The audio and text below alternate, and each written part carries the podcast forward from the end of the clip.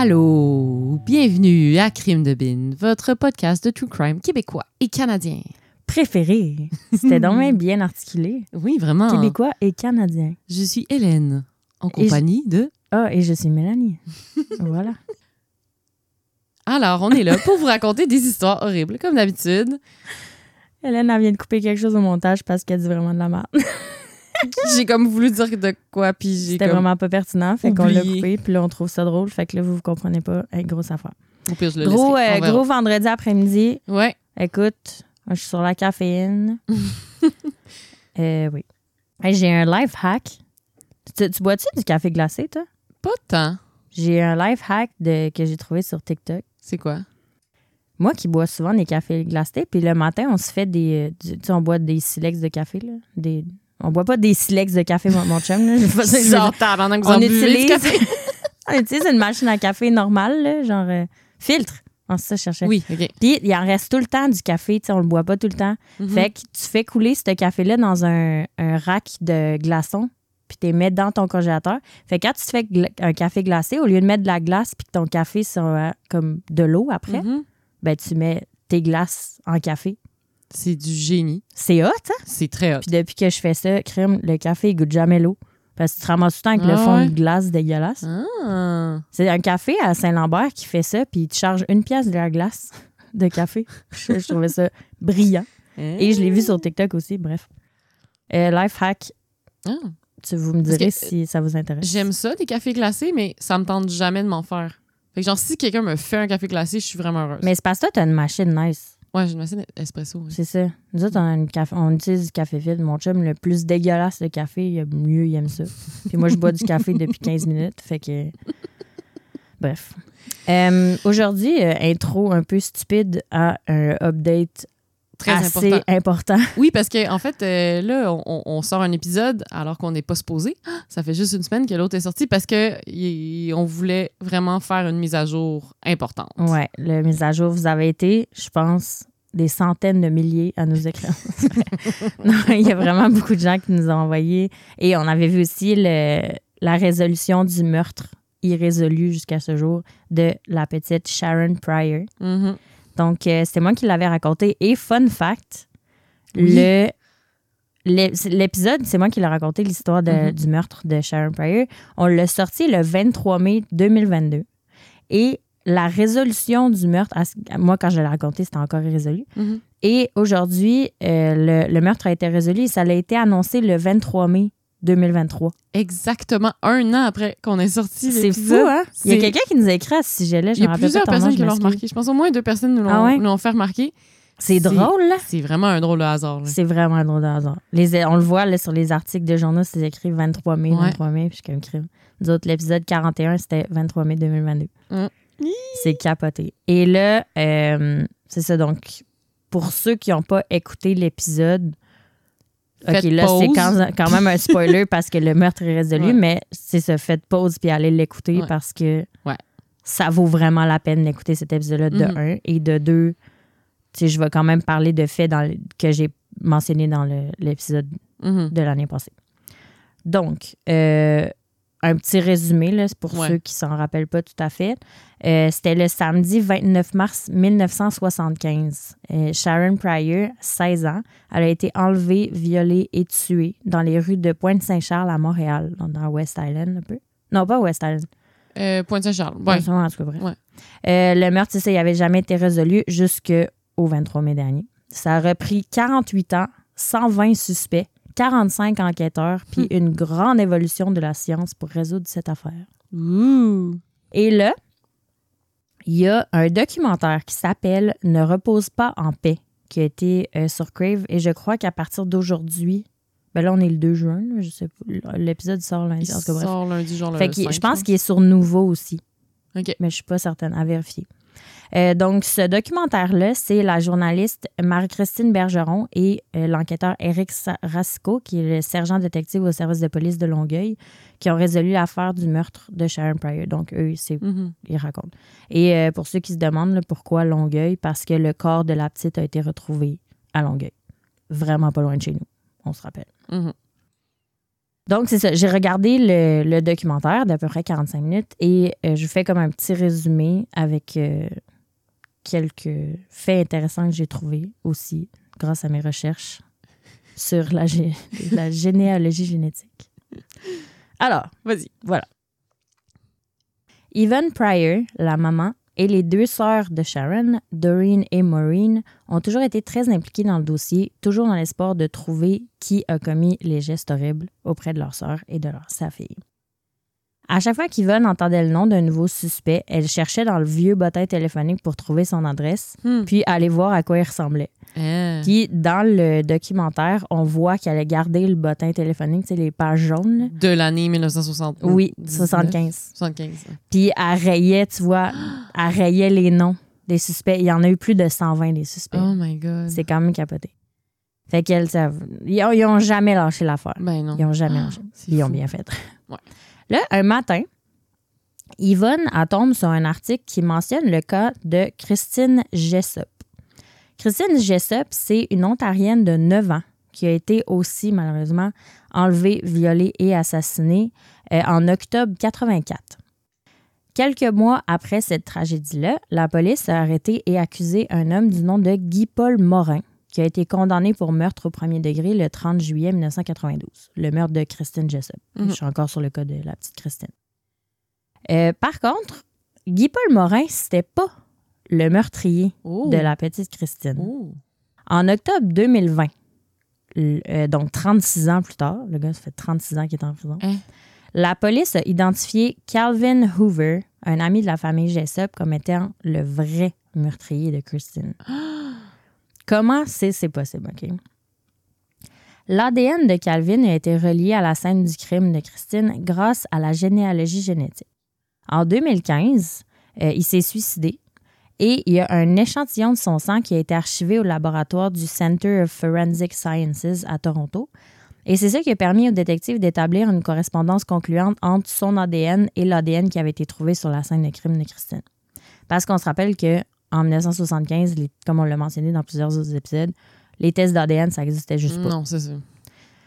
Donc, Yvonne Pryor, la maman de Sharon, Sharon, voyant cette histoire passer en 2020, donc ça Mhm. fait trois ans, elle appelle Eric Sarasco, qui est sur le cas de Sharon, Ouais. parce qu'elle est persuadée que la généalogie génétique qui a permis de- d'identifier le tueur de la petite Christine pourrait aussi peut-être aider à résoudre le cas de sa fille Mhm. Sharon. Là, j'ai été obligée de googler, OK, parce que généalogie génétique, Ça te disait. ça, Pas ben, un petit peu, mais tu sais.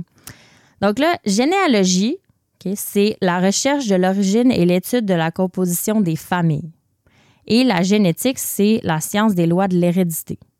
Donc, ensemble, la généalogie génétique, c'est l'utilisation de la génétique, donc de l'ADN, pour retrouver l'origine slash la famille d'une personne. Mhm. Donc, comment ça fonctionne? J'ai fait, je vais vraiment virer folle. J'ai fait vraiment des recherches. OK. Je vais aller un petit peu loin, mais vous allez.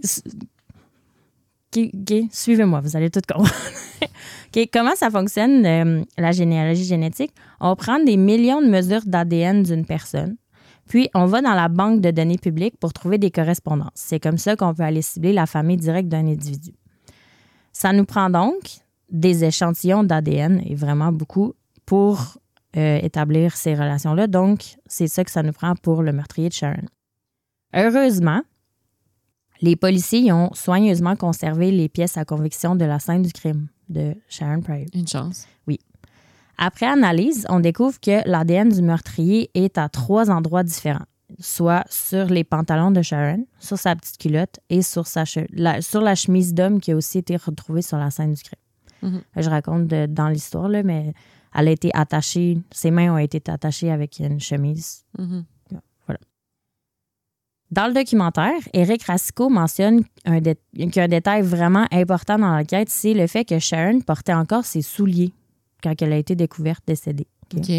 Ça veut dire que l'agresseur, il a vraiment eu de la difficulté à enlever ses pantalons à la petite parce qu'il fallait qu'il passe par-dessus les souliers. Ouais. Donc, il a vraiment gossé beaucoup avec les pantalons, fait qu'il y a beaucoup d'ADN sur les pantalons. Mm. Fait que c'est une mine d'or pour les, les biologistes qui peuvent avoir vraiment beaucoup d'échantillons d'A- d'ADN. Euh, et aussi, ce qu'il faut savoir euh, sur euh, l'ADN, c'est que quand on l'utilise une fois pour un test, on ne peut pas le réutiliser. Ouais. Fait que c'est pour ça que ça prend vraiment beaucoup d'échantillons. Donc, Mhm. les Ou pantalons. Des fois, c'est comme, c'est leur, mettons, dernière chance. Ils sont comme, OK, on l'essaye, mais si on Ouais. chie notre coup, c'est fini. T'as pas le choix. Mm.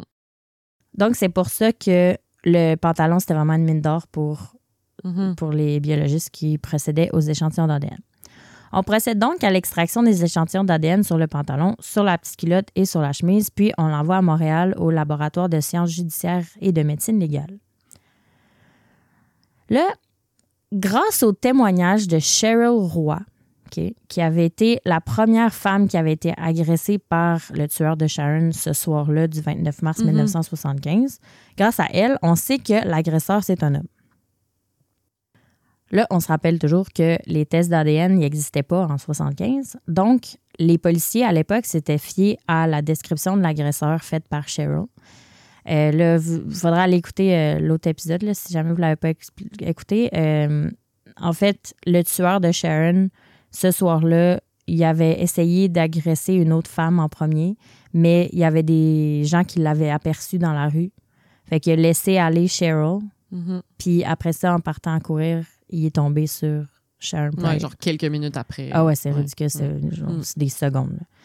Euh, Cheryl, dans, la, dans le documentaire, ils ont la description qui a été faite ce soir-là de Cheryl, de son agresseur. Mhm. Puis euh, j'ai fait pause, puis je l'ai transcrite parce qu'il le montre à, l'écran. C'est écrit, elle le décrit comme suit.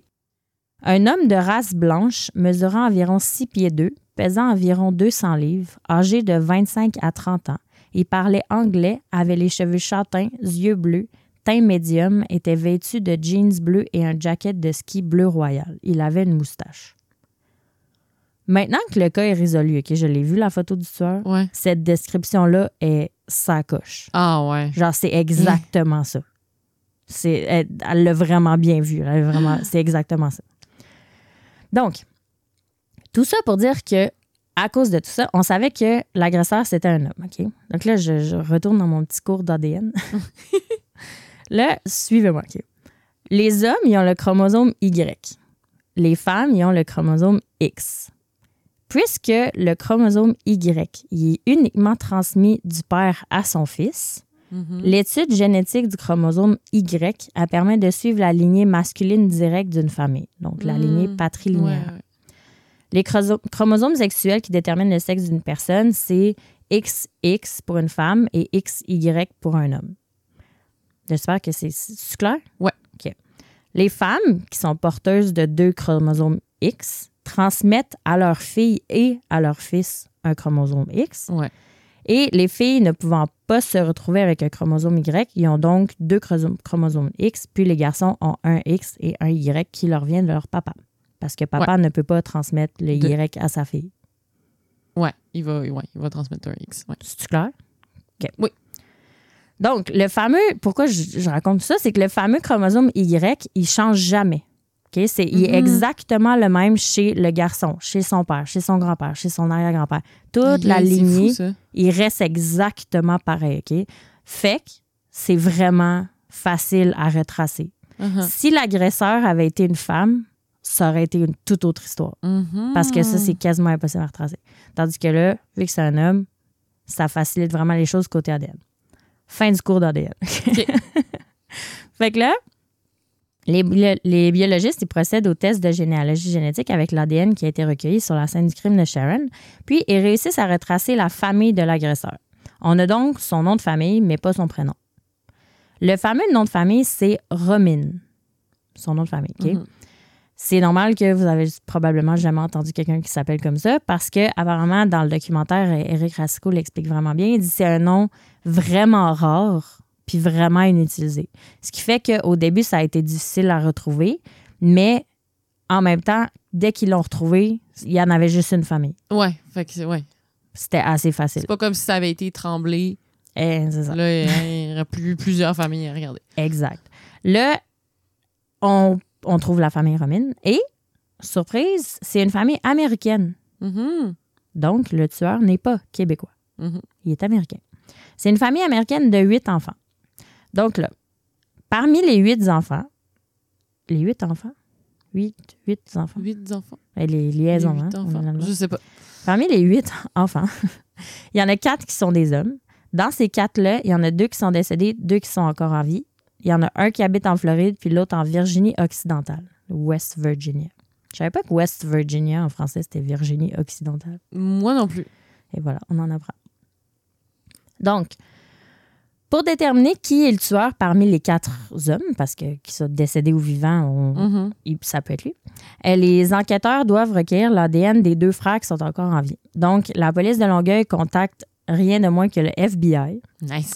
qui, qui eux, font appel à la collaboration de la police de la Floride et de la Virginie occidentale. Euh, là, tout le monde collabore. Colla- les deux frères Romine décident de collaborer aussi Mhm. prise d'échantillons. voilà. Donc, après avoir reçu les échantillons, le laboratoire fait des analyses puis il compare avec l'ADN qui a été trouvé sur la scène du crime. Bonne nouvelle, l'ADN correspond, mais pas à 100% On a donc la bonne famille, mais c'est Mhm. pas un de ces deux-là. Ouais. Donc là, on sait que c'est un des hommes qui est décédé. Mhm. Donc, puisque la police a le nom de famille du, du tueur, là, ils peuvent effectuer des recherches dans leur base de données, puis ils trouvent le dossier de- des deux frères, de- des deux frères décédés. Et euh, il y en a un qui est assez épais, son dossier. Mhm. OK? Euh, il contient 13 condamnations criminelles aux États-Unis puis au Québec. Oh. Donc, il avait quand même l'habitude de venir souvent au Québec. Euh, il y a une grande carrière criminelle qui, ce gars-là, qui a commencé à l'âge de 11 ans. Un des Hmm. deux frères, OK? On pense donc avoir le coupable rendu là. Ouais. Mais il faut quand même le prouver. Mhm. Prochaine étape, demander l'exhumation du corps, donc le déterrer pour aller chercher les échantillons d'ADN. Donc, le 2 mai 2023, donc ça fait un mois pile aujourd'hui, Ouais.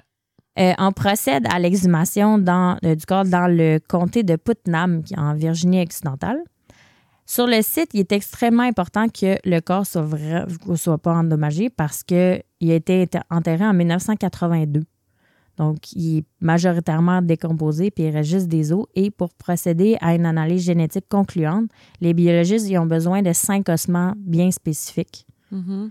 Euh, donc, finalement, ça a été un peu compliqué. là. Dans le documentaire, on voit une grosse pelle qui creuse. Il y a plein de monde, il y a des journalistes. En tout cas, c'est vraiment spécial. Euh, ils réussissent finalement à prendre les échantillons d'ADN nécessaires et ils les envoient au laboratoire de Montréal. Le 17 mai dernier, 2023, les biologistes y ont un profil complet avec l'ADN recueilli qui compare avec celui du tueur. C'est un match parfait. Le meurtrier de Sharon Pryor est officiellement un homme nommé Franklin, Franklin Maywood Romin. Romin y était en liberté conditionnelle depuis 1973 aux États-Unis, puis il faisait face à des nouvelles accusations d'effraction et de viol. Fait qu'il s'était enfui à Montréal. C'est une ville qu'il avait quand même l'habitude de visiter. Il était donc en fuite quand il a agressé et tué la jeune Sharon. Hmm. Sept mois plus tard, il a été extradé vers les États-Unis, mais il est revenu à Montréal en 1982 où il est, il est décédé à l'âge de 36 ans dans un hôpital à Verdun. Sa famille a décidé de l'enterrer en Virginie occidentale. Aujourd'hui, on sait qu'il a fait au moins quatre autres victimes de viol, puis la police pense malheureusement en trouver plusieurs autres maintenant qu'il a été identifié. Mhm. Euh, aussi, euh, pour finir sur une note un petit peu plus positive, euh, la maman de Sharon, euh, Yvonne Pryor, à la fin du, document- du documentaire, il demande, il annonce que, qui est officiellement le meurtre de sa fille. Puis elle dit qu'elle est vraiment heureuse que ce soit pas quelqu'un du coin. Puis elle dit qu'elle est heureuse qu'il soit décédé, non pas par vengeance pour sa fille, mais pour qu'il puisse pas faire de mal à personne. Hmm. J'ai vraiment trouvé ça cute qu'elle dise Ouais. ça. Tu sais, C'est même pas par vengeance qu'elle Mhm. T'as dit, ah, au moins, il, va, il fera pas Ouais. mal à personne. Mais c'est ça parce qu'il il, il est décédé quand même tôt. Tu sais, il est décédé en 82. Ouais, ouais, il avait 36 ans. Fait que c'est une bonne affaire. Ouais, c'est- Parce qu'il en aurait fait d'autres mais- victimes, c'est sûr. Oui, mais oui. Puis là, maintenant qu'il a, été- il- qu'il a été identifié, euh, j'espère que- qu'ils vont pouvoir. euh, Ouais, le relier à d'autres ouais, c'est cas. Sais qu'il y a d'autres cas qui vont pouvoir avoir une Mm. closure, Une, euh, conclusion, ouais, une une conclusion. fermeture? En tout cas. Donc, c'est ça le petit euh, update sur euh, notre chère famille Pryor. C'est vraiment touchant. le- je vous invite à aller voir le, le documentaire sur Crave. C'est vraiment Ouais, touchant. il faut que C'est je l'écoute. 45 euh, minutes. ouais, c'est je l'ai pas long. encore écouté. J'étais juste surprise de la vitesse à laquelle ils ont fait le documentaire. Ah, c'est fou, hein? Ouais. Le- je sais pas, il est sorti quelle date, mais, Ouais. mais tu sais, tu voyais que ça faisait longtemps qu'ils filmaient. là. fait qu'ils ouais. savaient que ça s'en venait. C'est ça, ils savaient que ça s'en venait. Ouais. C'est sûr qu'à un moment donné, en fait, on l'a. C'est sûr qu'ils ont appelé Mhm. leur équipe de production, puis en fait, tu médites ça toute la Mhm. nuit s'il faut, mais on le sort demain, genre. Ouais.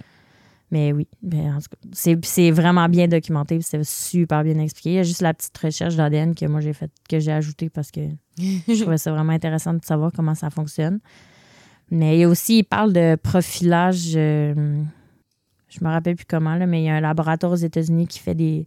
Avec des échantillons d'ADN, ils peuvent faire un profil génétique Ouais. robot, un portrait robot. Ouais, c'est ça. Ils peuvent, mettons, quand juste même avec- à partir de l'ADN, ils peuvent dire, OK, c'était un, un homme blanc euh, qui vient probablement de telle région.